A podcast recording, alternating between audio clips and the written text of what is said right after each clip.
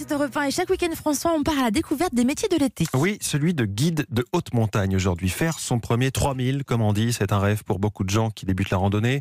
Dans les vallées de Gavarnie, les guides proposent de vous accompagner dans l'ascension de l'un des 212 sommets qui dépassent 3000 mètres et dont certains sont très accessibles pour les débutants. Euh, reportage Europe 1, grand format de Benjamin Péter.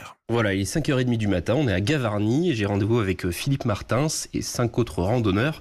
Et ensemble, on va grimper le Vignemal. C'est parti. Bonjour. Benjamin. Enchanté. Enchanté. Ouais, mais les gens sont là. C'est parti. Photo de groupe. On rejoint le plateau d'Ossou et commence alors l'ascension le long des cascades qui dégoulinent du glacier et des terriers de marmotte. Peu à peu, la végétation laisse la place à la roche. Ben, la prochaine étape, ce sera les grottes de Bellevue. Et voilà, c'est la montée classique au, glacier d'Ossou pour aller au Vignemal. C'est le sommet un peu emblématique euh, du coin, hein, on va dire, hein, le plus haut qu'on a dans le secteur, mais qu'on partage avec l'Espagne. C'est un sommet frontalier. Disons que c'est un beau, beau 3000 avec un glacier à traverser et qui est relativement accessible. Après un peu plus de deux heures de marche, la route passe à travers la neige. Il faut chausser les crampons sans cordée. Philippe contrôle les pieds de chacun. Alors mets ton pied là, euh, celui-là. Là. Ah non, c'est bien. c'est bon. Non mais dedans, dans le crampon. Ok, ça c'est bon. Avance. Voilà Marie. Alors, qui c'est qui est pas au point là Là, avec les crampons, la neige elle est molle. D'accord Ça va pas trop gelé, donc on n'a pas de problème de cramponnage. Surtout, vous marchez normalement. Vous n'avez pas besoin d'ancrer le crampon, il suffit de poser les pieds.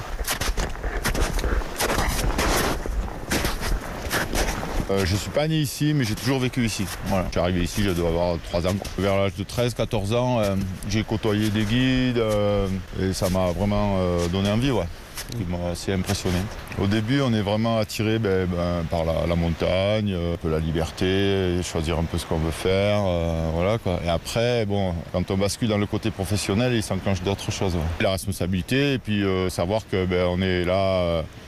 Ben, pour les gens et leur essayer de ben, leur faire plaisir. Ce, ce chemin, tu l'as fait combien de fois Euh, je sais pas même pas quel. Donc ça fait une bonne vingtaine d'années que je suis guide. Enfin, moi je le fais au moins 10-15 fois dans l'été. Donc à multiplier, ça fait pas mal. Dernière halte, la centaine de mètres de dénivelé qui reste à gravir jusqu'au sommet se fait à flanc de roche. Un dernier effort alors que l'oxygène se fait rare. Mais à 3298 mètres, la récompense fait tout oublier.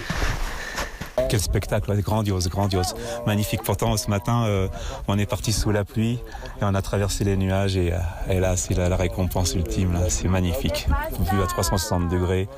On voit, euh, je dirais pas toutes les Pyrénées, mais je pense qu'on embrasse pas mal les- un grand morceau des Pyrénées. Ouais, la classe.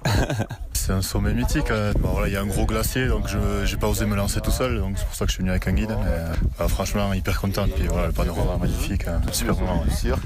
Et là, pour le coup, on voit bien le Mont Perdu. Là, tu le vois là, le Mont Perdu. Qu'est-ce que tu ressens encore toi quand tu montes ici Eh ben, euh, mission accomplie. j'ai amené les gens en haut et voilà quoi. Et puis bon, après, euh, j'ai moins de surprises que les gens, mais bon, je partage ça un peu avec eux quoi. C'est notre métier, donc des fois, euh, comme dans tous les métiers, euh, des fois on est fatigué, on a, on a moins d'entrain, mais bon, le plaisir il vient du fait que ben, on amène des gens. Blasé Philippe, pas vraiment pour lui qui l'hiver arpente les Pyrénées en ski ou qui sur son temps libre les survole en parapente.